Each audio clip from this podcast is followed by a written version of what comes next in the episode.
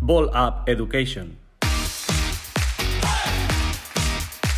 Hola, ¿qué tal? Y bienvenidos a Ball Up Education, a otro programa especial, episodio especial en el que vamos a tratar uno de los temas del verano, del final del verano, la Copa del Mundo de baloncesto. Y nos hemos dado unos días de margen para profundizar, para reposar nuestras ideas, ahondar en ellas y hacer estas reflexiones que queremos compartir con vosotros. Eh, algunos dirán que vamos tarde, pero yo creo que son los días adecuados para, entender un poco, para darle perspectiva a todo lo que ha pasado, tanto el equipo español como pues, a, los equipos que han llegado a los cruces y a las finales.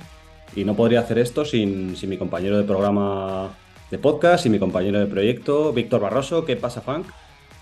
¿Qué tal? ¿Cómo estás? Aquí estamos un año más, porque por mucho que diga la gente que el año empieza en enero, cualquier persona que haga deporte estará con nosotros en que el año empieza en septiembre, claramente. Así que aquí estamos un año más, una temporada más para, para reflexionar, hablar y, hacer, bueno, que la gente reflexione también con las cosas que planteamos. ¿Qué tal estás? ¿Cómo va todo? Pues bien, recién cumplidos los 33, eh, el número de Larry Bird, me decía un amigo mío, y digo, muy bien, es verdad.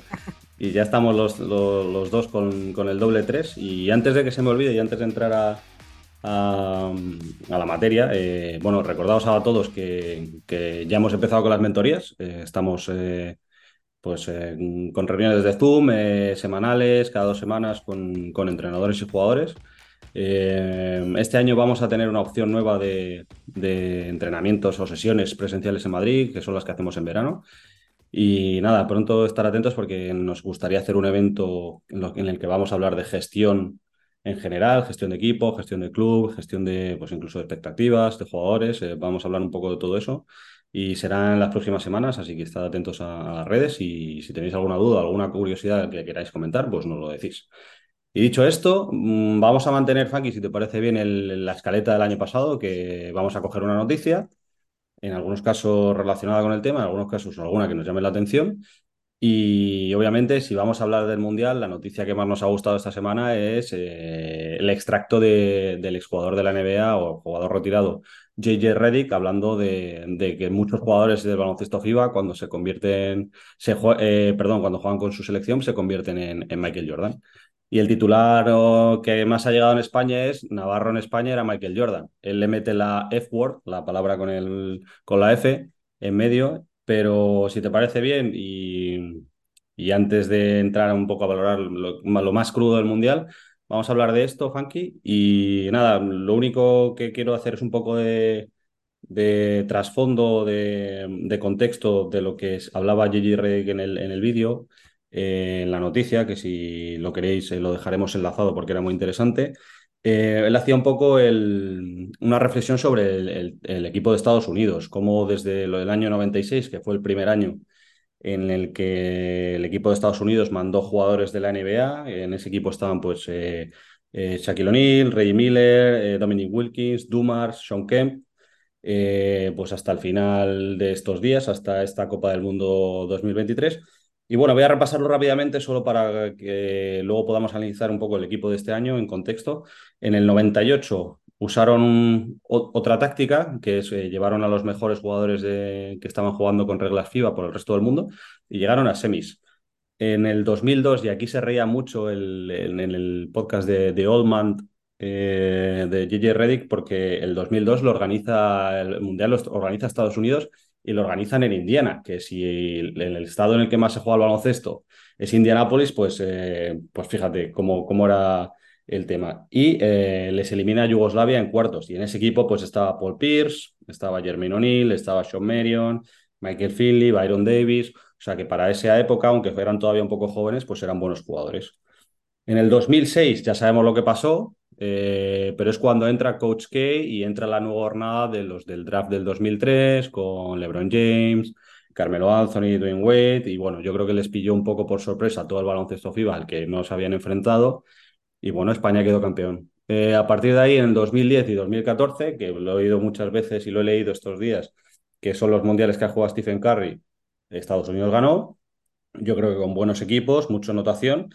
Y eh, en 2019 muchos jugadores de, Estados Unidos dicen no, gracias. Y él les, explicaba que cuando son cosas que pasan back to back, como dicen los americanos, dos años seguidos, había muchos jugadores que eh, priorizaban su descanso durante un verano para jugar las Olimpiadas o los Juegos Olímpicos que en teoría quedaban en 2020 en Tokio. Y lo mismo pasa con el, con el año que viene, que son en París en 2024. Eh, él decía, no estamos enviando a nuestros mejores jugadores. Y yo lo que le diría a Gigi Reddick, con toda la humildad, es no se están presentando voluntarios los mejores jugadores para jugar este, este torneo. Eh, a partir de aquí, pues vamos a pensar un poco qué les ha podido pasar al equipo de Estados Unidos y luego eh, eh, analizaremos los otros equipos y contenemos cosas generales que nos han gustado. Fanky, ¿a ti qué te parece el equipo de Estados Unidos o qué te ha parecido el equipo de Estados Unidos más allá del resultado cuarto? Que al final un cuarto es un equipo que se, que se va perdiendo los dos últimos partidos a casa y habían perdido otros, habían perdido tres partidos. Sí, pierden tres partidos, pero es verdad que, que compiten y que en los tres partidos tienen casi valor para ganar. al final, luego, también es verdad que la historia del baloncesto eh, a veces es muy cruda, pero el componente de suerte está ahí. Estados Unidos, después del triple de Bridges, este del tiro libre fallado, más el rebote y demás, que todos hemos visto, eh, si en la prórroga empiezan un poquito más conectados, ganan el partido y estaríamos hablando de una película completamente diferente, ya sea un bronce por lo menos, y en semifinales igual, tienen balón para poder, para poder ganar el partido y al final no lo consiguen. Entonces, bueno, la historia cambia mucho también desde el, desde el factor suerte que está en este deporte y que hay que convivir con él, pero es verdad que no es el mejor equipo. También decía Steve Kerr en una de las entrevistas, una reflexión muy interesante, y es que no se puede comparar tampoco con, mundiales o lo que era el baloncesto hace 20, 30 años en el mundo, porque hay muchas selecciones y muchos jugadores que están haciendo las cosas muy bien, y es la gran realidad. Luego hablaremos de eso y de cómo nos ha sorprendido y cómo nos, nos sorprende el baloncesto a nivel mundial, porque se han visto cosas muy interesantes, no solo en el baloncesto europeo, sino en otros muchos sitios. Pero por hablar de Estados Unidos, yo mi reflexión, evidentemente a toro pasado, y cualquiera puede decir que es ventajista, a mí me parece un equipo descompensado, que les pasa muchas veces. Creo que ya no por, por esa descompensación de jugadores interiores-exteriores, que puede ser lo sencillo, sino me parece un equipo descompensado por perfiles de jugadores, donde hay muchos jugadores que necesitan el balón en la mano, que generan desde las mismas estructuras, que juegan a las mismas cosas en sus equipos. Y claro, el baloncesto, por desgracia, eh, se juega con un balón y en este caso con reglas FIBA. Entonces, todos esos jugadores que están cómodos con, mucho bote, generando en situaciones concretas, como pueden ser Michael Bridges, Jalen Branson, Anthony, Edward, Anthony Edwards, Harry Barton, etc., son jugadores que tienen mucho tiempo el balón en su mano. Claro, si todos tienen el balón en su mano, algo falla. Entonces, sí que es verdad que con el viento a favor, ese tipo de equipos te mata, porque ese talento funciona, pero claro, en el momento en el que esa iniciativa ofensiva no está o consiguen los equipos, como así pasó, colapsar o igualar ese nivel de acierto, como pasó en el partido de Alemania, que fue un partido increíble, claro, de repente es donde se dibujan las carencias porque en ese cambio para buscar algo diferente, lo que cambias es lo mismo, por reducirlo a, algo muy concreto. Entonces, yo creo que, en este caso Estados Unidos, además, como tú bien has dicho, de que, de que los buenos jugadores han, han renunciado, no han querido presentarse, y eso influye, eh, la selección o el planteamiento que tenían se antojaba pobre o más simple, no pobre, sino más simple que el de, que de otras selecciones que han demostrado bueno, pues estar perfectamente preparadas para un evento como, como el que hemos vivido. La preparación. Ahora apunto aquí para hablar un poco después, pero antes de entrar en el tema pues, que más ha llegado a España, que era el tema de los roles, de cómo se convertía pues, un jugador eh, bueno en una superestrella durante un torneo corto de estos, eh, JJ Redick hacía dos, reflexiones interesantes, que una era eh, en cuanto al juego FIBA comparado con el juego NBA, cosas que sabemos de sobra, de cómo se colapsa la pintura en, situaciones de FIBA eh, y el movimiento sin balón que tienen muchos de los equipos, muchas de las selecciones en, eh, pues en, el baloncesto actual.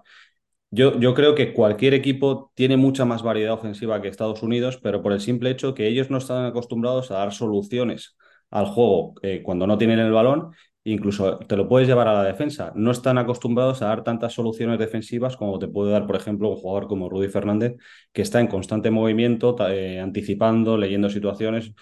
Y esto, aunque parezca raro, es porque se están enfrentando a muchas cosas desconocidas. en, la jugada en la que el del triple de Ops, que me estoy acordando, me ha venido justo ahora a la cabeza, en la que hace la finta para, para matar el partido, hay varios jugadores que no saben muy bien lo que tienen que hacer en cuanto pues el, grande está cubriendo, está demasiado hundido, el defensor del sacador no se involucra nada, no lee que su, que creo que era Tarlis Barton iba muy tarde en la salida de para tiradores. Y yo creo que ese tipo de cosas no, no, las tienen tan interiorizadas y por eso la preparación es tan importante, porque tú, Steve Kerr, o, y Steve Kerr, cuando hablo de Steve Kerr hablo de todo el, el grupo de entrenadores, tienen muy poco tiempo para prepararles para muchas cosas desconocidas. Y aunque él, Steve Kerr decía que era un grupo muy bueno de chicos, que eso es muy importante, al final necesitas conocimiento del juego al que vas a jugar, porque si no sabes muy bien cómo sacar partido a todas las reglas que son diferentes a lo que estás acostumbrado, es muy difícil ser. Eh, pues nada, Faki, si te parece, eh, vamos a hablar un poco de lo de, los roles. Eh, antes de, entrar en, que lo, has, que lo, has, puntualizado tú un poquito al principio, antes de entrar en, en, esta materia, me gustó una frase de, de J.J. en el, podcast que decía, eh, como recriminando a los, a los fans americanos, ¿por qué ataquéis a los jugadores sin parar a pensar un poco la situación antes de opinar? Y entonces yo creo que voy a empezar a escuchar el podcast de J.J. Reddick porque me gusta bastante. Eh, siempre he pensado que cuanto mejor jugadores tienes alrededor, más fácil es jugar, pero sí que es verdad que lo que has dicho tú eh, es muy difícil ensamblar un equipo, eh, sobre todo cuando a priori muchos jugadores son, son muy parecidos, como decías tú. Sí, además tú ponías el ejemplo perfecto con, con, el tema de enfrentarse a cosas nuevas y además ponías el ejemplo de un jugador que en los últimos años, aparte de un grandísimo anotador, es un jugador de corte defensivo élite a nivel mundial como es Rudy y quizá el ejemplo más claro para eso sea Jaren Jackson Jr. viene de ser pivot dominante, mejor defensor de la NBA y su paso por el Mundial podríamos decir que ha sido prácticamente testimonial. Y es justo por, por el caso que estabas comentando tú, por el simple hecho de que, bueno, es, entre comillas, otro deporte. Otras reglas, otros espacios, otras lecturas, y ese jugador que durante una temporada ha sido capaz de dominar los tableros y la pintura en la que dicen la mejor liga del mundo, como es la NBA, bueno, pues se ha visto en el Mundial que no ha sido capaz. Muchas faltas, muchos trabajos llegando tarde, mucha frustración y un jugador que se ha visto desdibujado hasta el punto de que Estados Unidos competía los partidos igualados con cinco exteriores. Sí, sí, sí. ¿Cuánto, antes, mira, cuánto tiempo tardas en hacer de un grupo un equipo?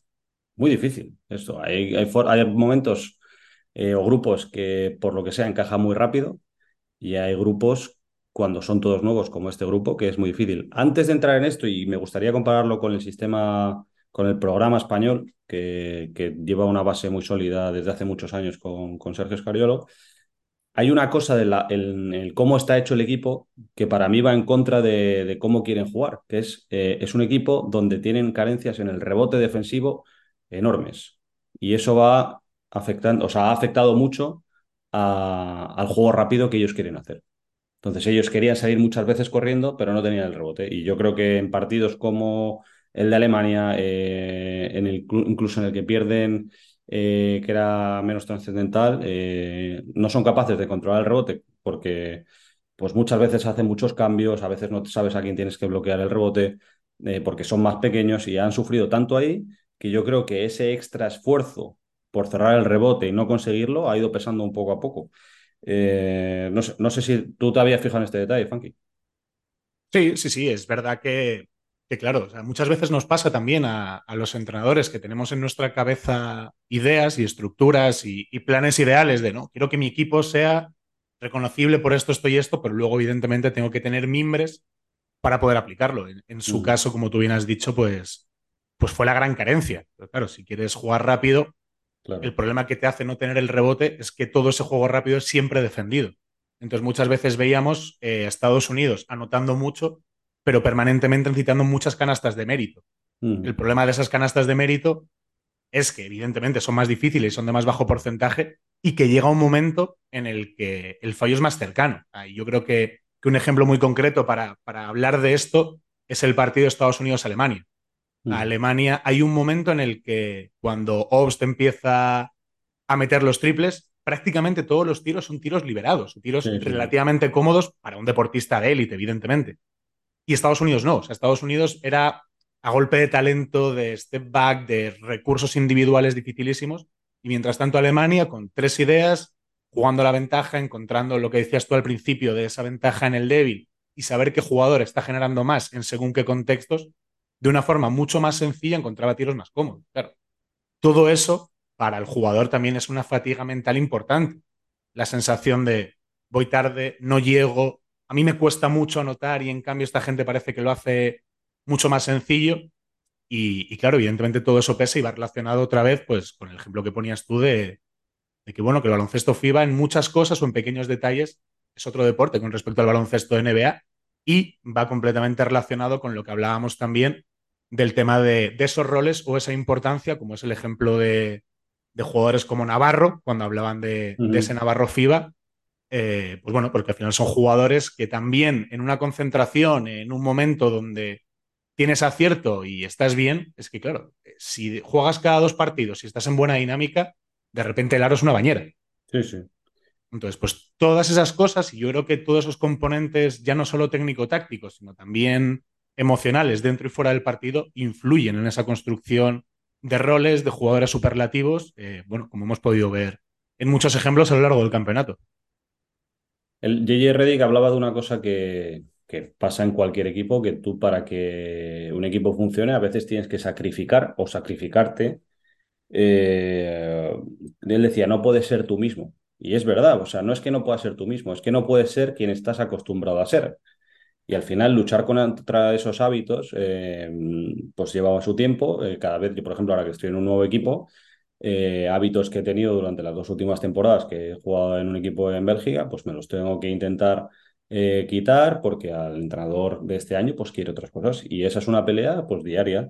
Y yo entiendo que al final, con tantos partidos en un campeonato tan corto, es difícil seguir preparando esas cosas. Em, y con eso, con eso que estabas diciendo, es que además hay, hay una reflexión que a mí me gusta hacer a mis equipos y que la, expongo aquí. Es muy simplista, pero, pero da un buen ejemplo. Tú en el momento en el que haces una selección, y podemos mirar la lista de Estados Unidos, quizá excepto un par de jugadores, el resto de jugadores de la plantilla promedian más de 10, 15 o incluso 20 tiros por partido. Si todos tienen que tener esos 15, 20 tiros, Estados Unidos tendría que tirar 250 tiros por partido. Es imposible. Entonces, como no da tiempo a tirar 250 tiros, ahí está lo que dices tú. Pues, evidentemente hay que sacrificar cosas, hay que restablecer roles, realidades y momentos. Y, claro, luego también hay que asumirlo. Es que eso también es, es muy importante. Y de, eso hablaban en el podcast de J.J. Reddick. O sea, ¿quién está más ilusionado por asumir su rol? ¿El que va a dar un paso adelante y que va a tener más protagonismo? O el que va a dar un paso hacia atrás y al final, al final lo que dices tú, es de esos 20, 15 tiros se reducen a 6, 7 y en los minutos también bajan a la mitad. Bueno, eh, depende, yo digo depende. Él decía que estaba claro porque la naturaleza humana decía una cosa, pero yo digo depende. Si tú entiendes por qué estás jugando, que es un poco lo que yo creo que han entendido, por ejemplo, Letonia, que ha sido una selección espectacular, o algunas otras, eh, si tú entiendes que ese sacrificio es por algo que es más grande que todos juntos, eh, pues es fácil hacerlo y es más fácil hacerlo en el día a día. Si tú estás solo en la Copa del Mundo para ganar, para ponerte una medallita aquí en el pecho y solo por eso, pues al final, eh, cuando aparecen los malos momentos, pues vuelves a los hábitos que, más eh, tienes interiorizados y que son a veces los que no le vienen bien al equipo. Y bueno, sí que es verdad que esto es un poco resultadista lo que estamos diciendo, porque al final, si hubieran quedado campeones a lo mejor no estábamos diciendo esto, o a lo mejor sí, pero bueno, eh, seguramente no, porque no hubiera hecho el, alegato Gigi Reddy que es su podcast, así que bueno, pues nosotros nos sumamos. Y nada más, eh, lo último que, podemos añadir es que es muy difícil ganar. Muy difícil ganar, eh, hay muchas selecciones y es muy difícil ganar casi a cualquier cosa. O sea, cualquier liga es muy competitiva, la Euroliga, la CB, la Ley Boro, la Liga Femenina, eh, la liga de lo que sea, es muy difícil ganar y solo gana uno. O sea, al final, pues bueno, eh, se tienen que, alinear todo lo que hemos hablado con un poco de suerte. Y Funky, si no quieres decir nada más, pasamos a hablar de algunas cosas generales del Mundial que nos han gustado. Vamos a por ello.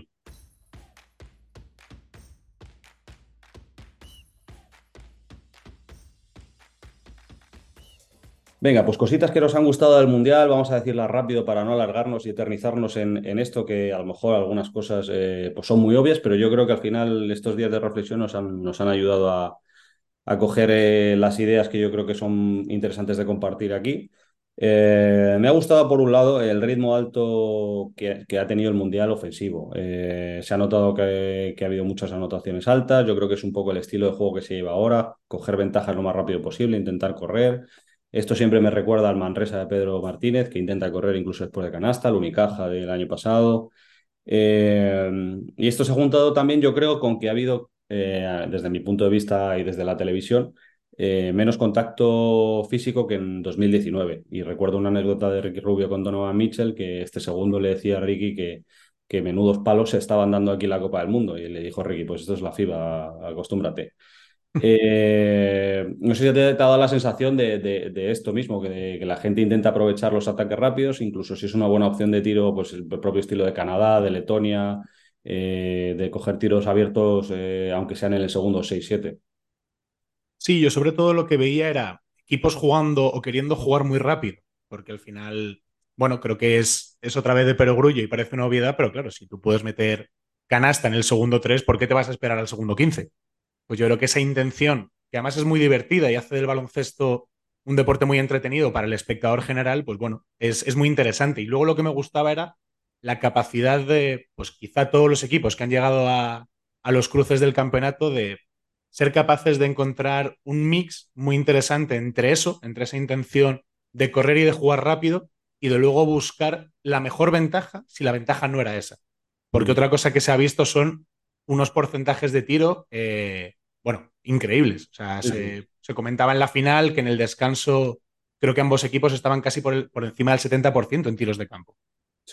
es una locura, pero no solo una locura por el acierto individual, sino ahí hay un trabajo técnico-táctico muy interesante que también hacía que esos guarismos de anotación subiesen tanto. Y, creo que es muy, muy divertido lo que hemos visto por el éxito de, esa intención de jugar rápido, de jugar alegre, pero luego también de tener la paciencia de encontrar y castigar pues, la mejor ventaja que existía prácticamente siempre.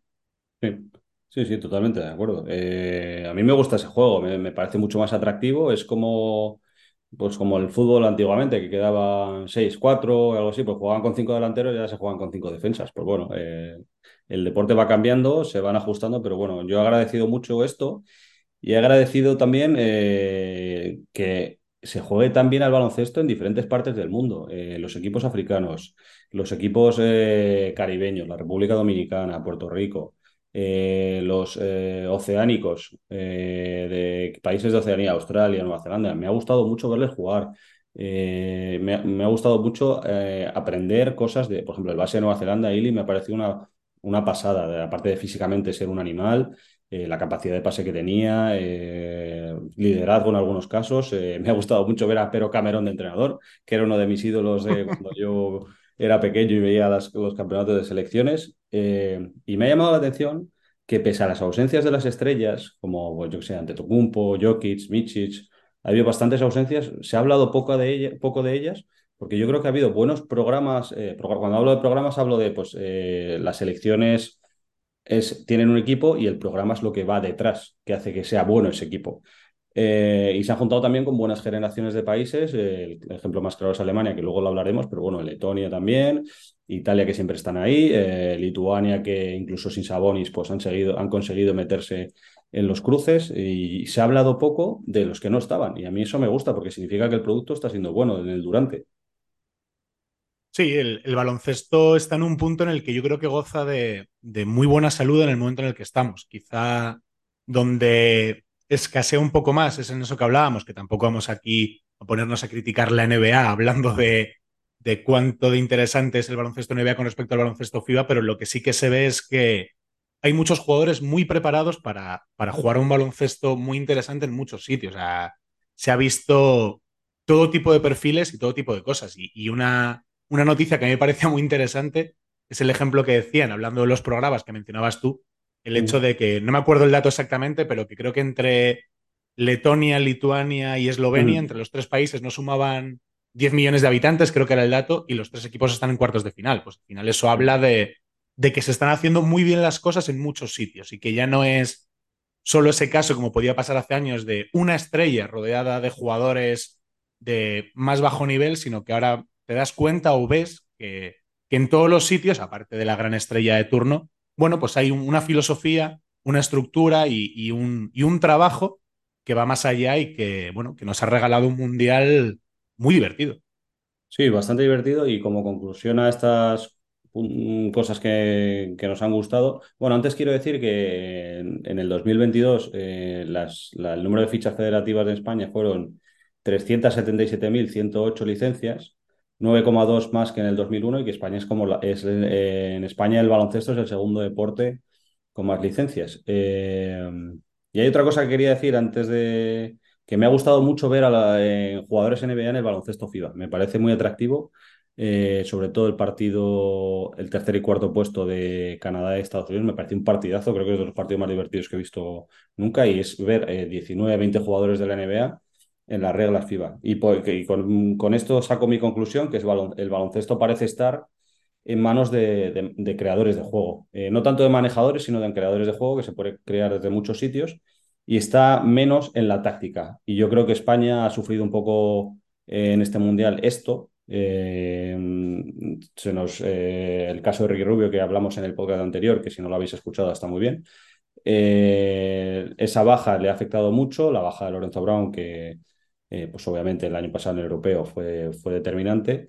Y entonces yo creo que el, equipo de entrenadores españoles optó por un, sistema de juego con mucho balón alto en, la zona alta, en las manos de los pibos, mucho movimiento a bloquear las esquinas para que, bueno, generar ventajas a través de ahí eh, pero bueno, se han encontrado con una selección de Canadá que había ganado a Francia en la, fase previa, bueno, había aplastado a Francia eh, y que supieron sufrir en el, tercer cuarto para, para, acabar eliminándoles. Y al final eliminan a España, pues eh, uno de los mejores creadores de juego para sí mismo del mundo, vamos, All-Star NBA. Y, bueno, que ha seguido siendo determinante y ha seguido siendo un jugador silencioso, que eso es otra cosa de las que podemos hablar porque nos ha gustado mucho, eh, hasta el final. Y yo creo que se ha visto claramente que en Estados Unidos, eh, incluso en, Alemania con Franz Wagner y, y Schroeder, pues se ha visto que, los creadores de juego, los que generan las ventajas en ataque, pues, eh, pues están dominando ahora mismo el baloncesto en la FIBA también.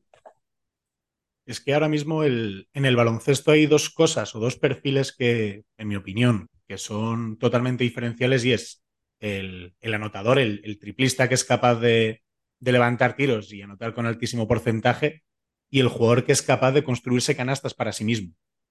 Porque en un baloncesto donde la sensación que da es que ya está casi todo inventado, que también lo decía Scariolo, que le preguntaban en una entrevista de pues esas armas tácticas, sobre todo defensivas, que había mostrado en, competiciones anteriores, ¿cómo es que en este no? Claro, lo que él responde dice es que ya me las han visto. y, que y, que tampoco hay mucho más de lo que hacer. Entonces, pues tener jugadores, pues como lo que decías tú, como Gildius Alexander o los jugadores alemanes, que son capaces de ellos solos construir una ventaja, claro, te da unas alternativas técnicas y tácticas al juego pues que en este caso España yo creo que sí que, era uno de, los puntos débiles. Y aún así, España pierde quizá contra la selección revelación como es Letonia y contra una Canadá que, bueno, que ha hecho un campeonato excelso, que ha conseguido su primera medalla en la historia. Algo, algo de mérito tendrá también. Sí, sí. Eh, no sé, me aventuro a decir una cosa que me acaba se me acaba de ocurrir escuchándote. Muchas veces en la búsqueda de la perfección eh, se frena la creatividad. Em, y esto quiero, porque tú cuando intentas jugar perfecto como equipo, cuando intentas jugar perfecto eh, individualmente, muchas veces esa perfección atrae el miedo al fallo y el miedo al fallo frena la creatividad. Y no sé si es un poco lo que nos pasa a nosotros en el baloncesto en general. no hablo de la selección española, sino en el baloncesto de formación. hay mucho miedo al, al, error, hay mucho miedo a fallar tiros y hay mucho miedo en general, colectivo, de entrenadores a jugadores, entre jugadores, ahora sobre todo con las redes sociales y la exposición que tienes, eh, pues parece que como, y lo hemos repetido muchas veces, parece que nadie falla y es, la realidad es que fallamos mucho más de lo que acertamos.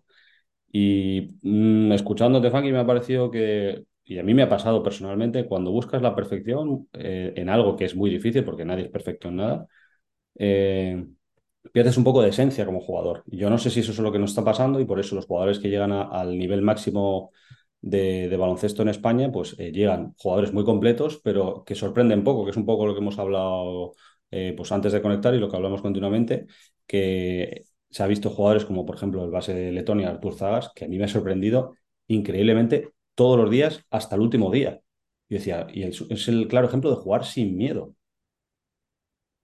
Sí, sí, sí, es que es, es, la realidad. Yo hoy sí que, sí que voy a hacer una crítica a mi sector, al sector de los entrenadores, sobre todo en formación, porque somos los responsables de eso. ¿A cuántos entrenadores escuchamos decir en un partido, me da igual la categoría, cadete, junior, infantil, no, no, no corras más despacio, juega no sé qué, haz esto, pasa, tira, bota.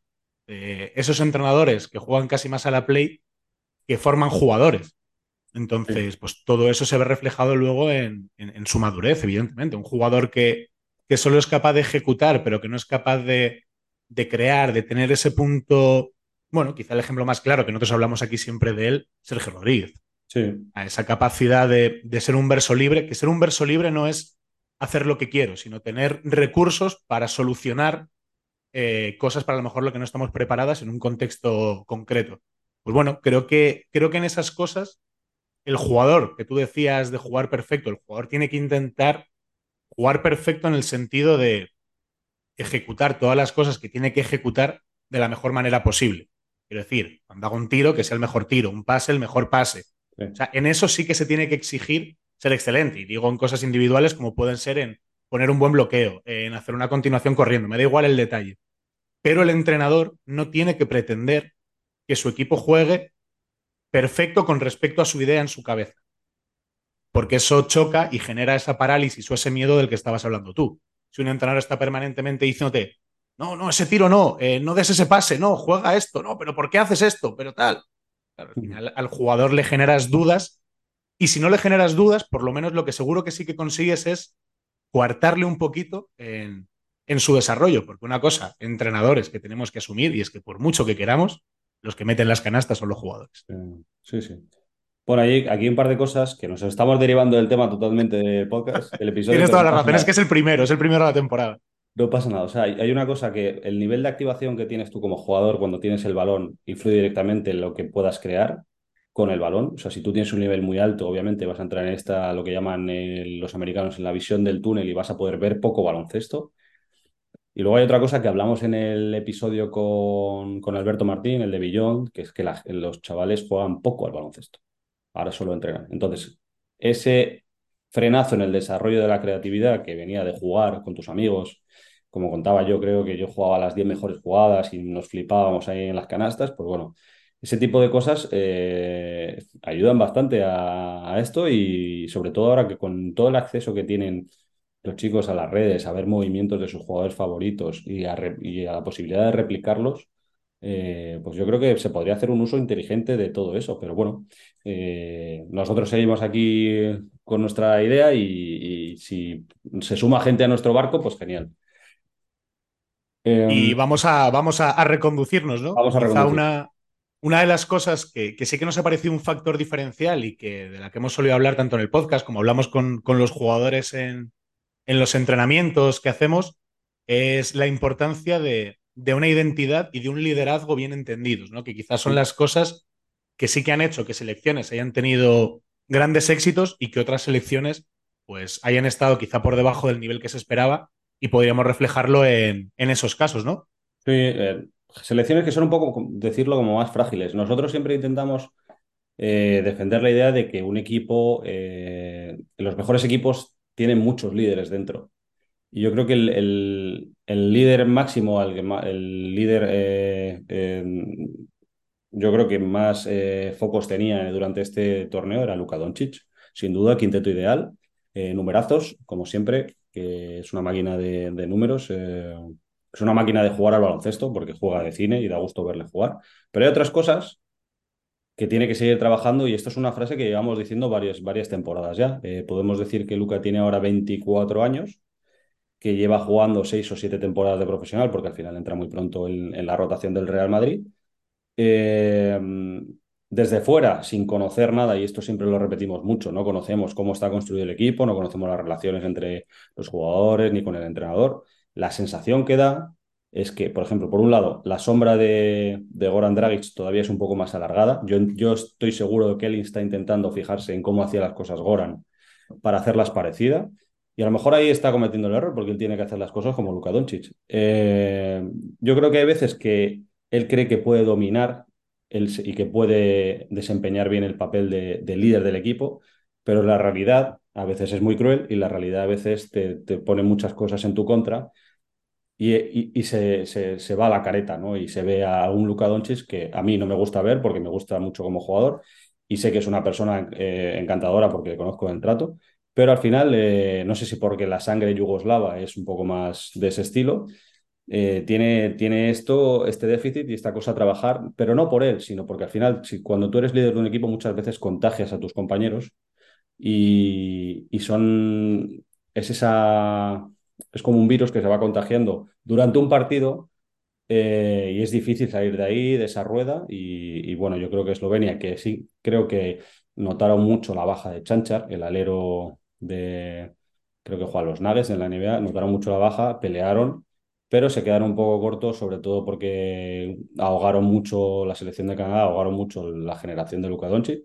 Sí que es verdad que el nivel arbitral, el nivel físico de ese, partido fue muy alto y yo entiendo las quejas incluso de, los jugadores de Eslovenia, pero como estamos hablando de liderazgo, pues al final eh, tienes que saber, el líder tiene, tiene que estar preparado para pasarlo mal y eso es lo más difícil en la vida casi la sensación que da con, con Donchis, por, por ponerlo, porque creo que lo has explicado perfecto, es que, por resumirlo muy rápido, es que con el viento a favor y cuando las cosas salen bien, es el perfecto líder, porque además tiene carisma, tiene ese punto eh, canallesco, por decirlo de alguna manera, de, que da la sensación de que puede con todo, pero en el momento en el que, como tú decías ahora al final, las cosas van mal dadas, todavía le cuesta ser el, el líder necesario para que una selección en un tipo de campeonato así, porque lo hemos visto todos, mucho tiempo invertido en discusiones con árbitros, en historias, en me salgo del partido, malos gestos, y eso se contagia. Ah, si tú, tu líder está frustrado y, su gestualidad es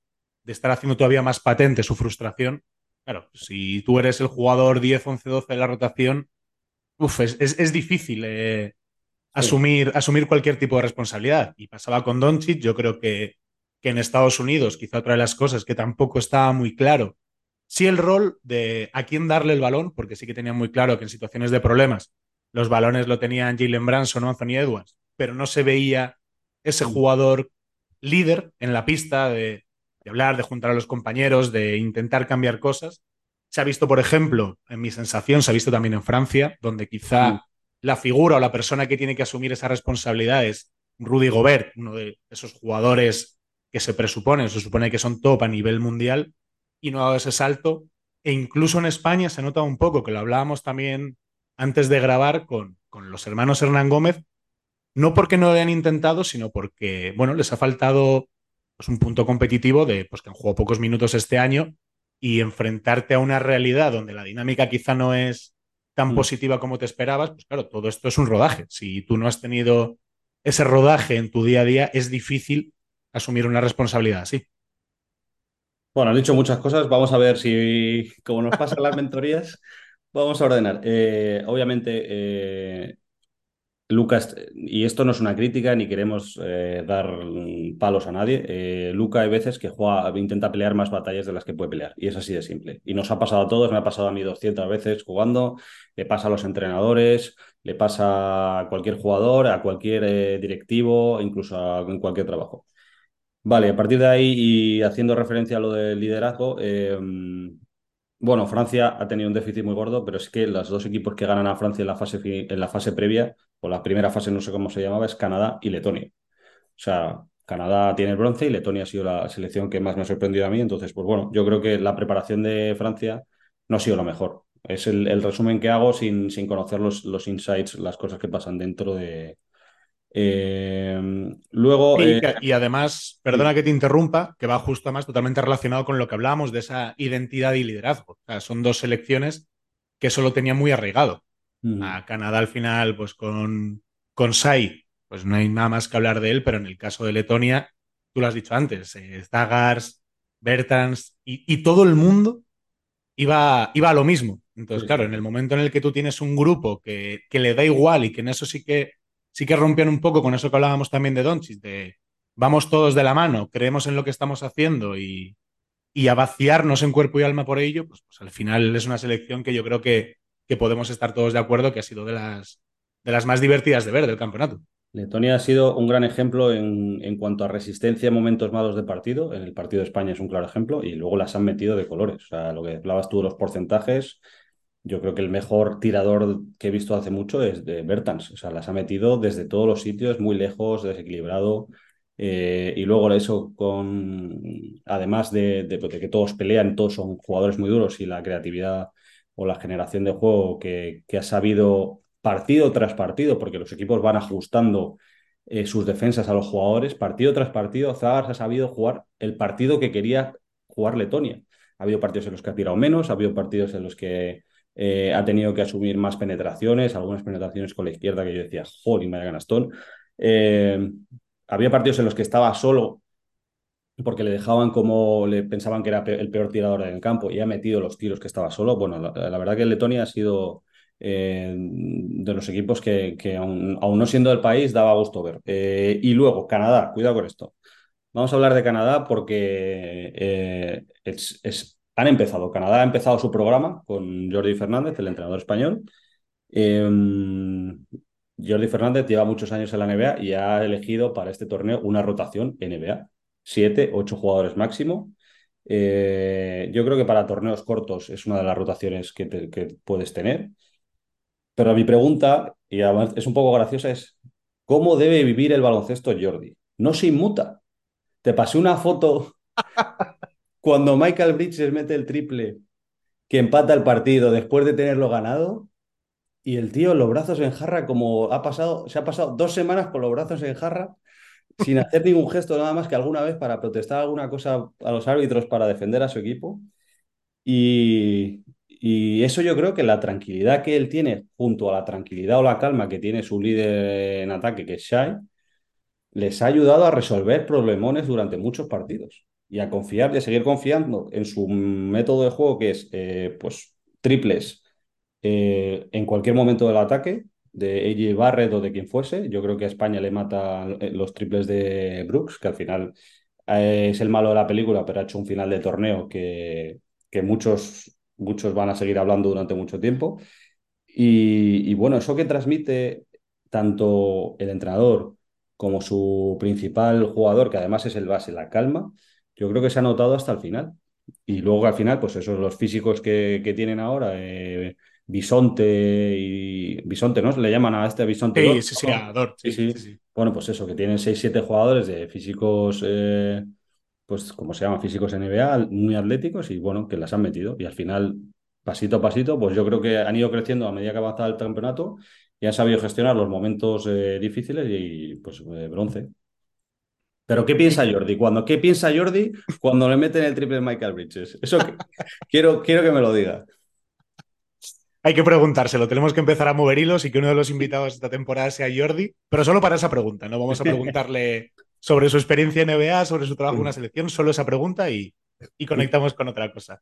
No, me gusta esto que dices y, y además lo voy a, a, dar la vuelta por completo porque una cosa que hablamos mucho es que, que no hay una fórmula mágica. Hemos visto a, a Jordi con, con, esa forma de, de, hacer las cosas, de filosofía de trabajo, de tranquilidad que transmite y la sensación que daba era que todo el equipo iba en esa línea, pero luego otra persona de la que creo que hay que mencionar, que es un poco por encima, es Italia, que no hemos dicho nada. Sí. Sí, sí. Italia es el polo opuesto. Tiene un entrenador que la sensación que da es de ser un absoluto descerebrado, en el mejor sentido de la palabra, porque es un excelente entrenador, pero bueno, pierde los papeles. En un partido creo que le echaron en el segundo cuarto, es absolutamente visceral y le da resultado. Entonces, simplemente yo sí que quería meter con, con eso que decías, esa reflexión de, de, que, bueno, de que todas las fórmulas pueden ser válidas y en Italia, solo por, por hacer el apunte, yo creo que ya hablamos un poquito de los finalistas, que llevamos, sí, sí. se nos está alargando. Bueno, eh, lo bonito que fue el homenaje a Tommy. Sí, sí. Bueno, Gigi se retira, eh, que es un poco el Rudy italiano. Pero en cuanto a carácter también, porque se han agarrado a él y a sus puntos durante el torneo. Y lo único que les ha pillado una selección de Estados Unidos, que aunque en Italia hay jugadores fuertes, pues eh, no son jugadores muy rápidos. Y yo creo que ellos no creían que podían ganar ese día. Eh, para mencionar un par de cosas muy en 20 segundos antes de hablar de los finalistas, eh, recordar que los cruces no han estado ni Australia, ni Francia, ni España, y tampoco ha estado Argentina, que no está en el Mundial, que son cuatro equipos que normalmente están peleando por, por todo ahí arriba. Eh, lo cual quiere dar mucho más mérito a, pues, a lo que ha conseguido España estos años. Eh, me ha sorprendido un poco el, lo de Australia, porque los partidos que vi me gustaba cómo jugaron. Eh, mala suerte ahí en, un partido que te mandan para casa. Y nada, vamos a hablar de los finalistas. Primero voy a hablar de Serbia, que tengo nada, tres cositas apuntadas. Serbia es como la coherencia del baloncesto. Parece que todo tiene sentido, todo, todo lo que juegan está muy, muy estudiado, muy clásico. Eh, me ha llamado la atención que puede que sea uno de los equipos de Serbia más fríos de los que yo recuerde. Eh, y eso a lo mejor a los serbios les viene bien, que son gente de sangre caliente, eh, que se enfadan bastante rápido por la experiencia que yo tengo de jugar con jugadores de la zona de los Balcanes y, no todos, eh, obviamente. Aquí como no quiero generalizar, no todos, que, pero sí algunos que, bueno, pues eh, se calientan, como, bueno, como nos calentamos nosotros. Y eso les ha podido venir bien. Eh, y bueno, llegaron a la final que con, tanto uso de Bogdan Bogdanovic, que en la, segunda parte, pues el pobre hombre pues estaba, estaba missing total porque no, no le daba. Y ahí es cuando aparece la figura de Abramovich, que has mencionado tú antes. Y hay una cosa que puede ser interesante, que como tenían dos bajas gordas, ha habido menos expectativas y menos presión y se ha podido mm, afectar de manera positiva el, jugar sin presión, el jugar al baloncesto, que es yo creo que, lo que por lo que están ahí. Es una generación, yo creo, mm, que no son los mejores jugadores, pero sí que tienen un baloncesto muy fluido y bueno, se vio que si hay que apretar en defensa, pues tienen armas también. Totalmente de acuerdo y por no alargarnos mucho más, yo lo único que sí que le digo es que si alguien no lo ha visto, se vea en la segunda parte de Abramovich en los dos lados de la pista. Porque es un jugador exhausto, dejándose la vida por algo y guiando a su equipo en esa dirección cuando la sensación que daba es que había momentos en que el equipo prácticamente se estaba rindiendo. Entonces creo que es algo que, que es bueno y necesario ver y enseñárselo a jugadores jóvenes de, de cómo sujetarse un partido desde la defensa ir encontrándose en ataque y cómo de repente guiar desde el esfuerzo a un grupo en un momento competitivo delicado. Sí, sí. Y nada, para cerrar el, episodio, hablar dos cositas de Alemania. Eh, yo creo que para Alemania se ha alineado un poco todo, la suerte que decías tú antes, con un programa de varios años eh, correcto, eh, con el talento adecuado, las posiciones adecuadas, en cuanto a creación de juego, pues desde Dennis Schroeder o Franz Wagner, eh, pues genera mucho juego. Luego hay un detalle, la calma que dan algunos jugadores como Voigtman, que está por ahí, que parece que no está, pero yo creo que da mucho, mucho temple y al final ha metido dos o tres tiros muy importantes. Eh, tienen grandes espacios para los tiradores, no tienen, tienen un, yo diría uno de los mejores tiradores del, mundial, pero después de él no tienen grandes, grandes tiradores, o sea, son gente que las mete, pero no tienen especialistas, pero Ops en los dos partidos que tenía que jugar bien, pues ha demostrado eh, que el Obradiro, el hizo un buen fichaje en, su época. Eh, y luego tienen una, un trío de, de jugadores muy atléticos, eh, que es para el baloncesto de ahora es muy conveniente. Yo creo que eso, el deseo de demostrar que habían dado un paso adelante después del europeo que gana España el año pasado, la confianza que han ido adquiriendo y todo eso, eh, y el aprendizaje que han ido sacando tanto del año pasado como de este campeonato, les ha llevado a las semifinales contra Estados Unidos a jugar un partido casi perfecto. Casi perfecto porque cada uno iba apareciendo en, muchos momentos, incluso Tima en el número 32, que eh, parece que no salta, que no tira bien, pues eh, les ayudó en el rebote, les dio estabilidad, equilibrio. Eh, yo creo que casi todos, los dos chavales que no jugaban apenas, eh, han sido importantes. Bueno, los, seguro que los otros dos también han sido importantes, pero no lo hemos visto. Eh, y yo creo que es justos, justos vencedores del, campeonato y, nada, que me alegro por, por, ellos. Totalmente. La sensación de que todo tenía sentido, que quizás sea lo más difícil de todo. Sí, sí, sí. han sido capaces, después de la bronca que también se hizo viral en redes de, del entrenador con Schroeder, de que se sentase, que no se sentaba y demás, eh, daba la sensación de que, bueno, todo el mundo tenía claro por y para lo que estaba y me gusta mucho que había una identidad muy clara sin rigidez. Sí, sí. Porque quizá la sensación, bueno, ha sido el, el MVP del Mundial, Dennis Schroeder, pero en el partido contra Estados Unidos por fin entendió, sobre todo en la primera parte del partido, que el foco no era él, que donde tenían las ventajas eran otros sitios y eran capaces de, con sus armas, jugar siempre el partido que hacía falta en función del rival que tenían enfrente. Y eso es, eh, bueno, prácticamente imposible.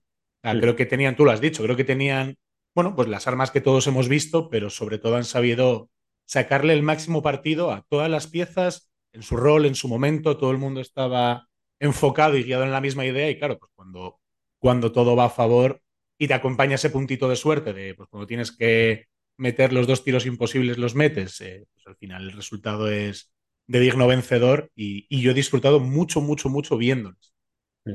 Bueno, podemos decir al final del episodio que yo he visto casi todos los partidos, eh, he disfrutado mucho del Mundial, he disfrutado mucho de la variedad que he visto en el Mundial. Eh, me, fue una pena que España no ganara el, partido contra Canadá porque tenía ganas de verles en acción, porque al final España eh, podrá jugar mejor o peor, pero el esfuerzo que ponen en, cada partido es, es, es, un, es, un, ejemplo en el, que, en el que todos los equipos deberían mirarse y, y como decía Coach K, cuando estamos casados nos volvemos egoístas, España nunca ha sido egoísta y yo creo que eso, más allá del resultado, es una cosa que, que tenemos que sacar en valor y nada más, lo vamos a dejar aquí porque miro el reloj y me echo a llorar de lo que hemos tardado en, resumir todo esto. Bueno, recordaos que estamos haciendo ya las mentorías, eh, que vamos a empezar las sesiones presenciales en Madrid una vez a la semana. Eh, si tenéis cualquier cosa que queráis comentarnos, nos podéis localizar en las redes o a través de la web. Eh, normalmente contestamos a cosas todas las semanas, así que no, no, que no es de vergüenza que, a los jugadores y a los entrenadores nos asaltan las dudas continuamente y al final tener un entorno que te echa una mano para orientarte en la dirección correcta eh, es, muy útil y, sobre todo eh, pues que nos hace falta. Y nada, Funky, te despido aquí. Eh, nos emplazamos al primer episodio real de la temporada en el que hablaremos con mi padre de un tema que ya tenemos la noticia mirada y un tema que nos gusta mucho, que es el base, la figura del base en el baloncesto actual. Y nada, eh, nos vemos en un par de semanas y como siempre en contacto todos los días. Arrancamos la temporada y a por ello, con muchas ganas, como siempre. Venga, un saludo para todos y gracias por estar ahí, como siempre.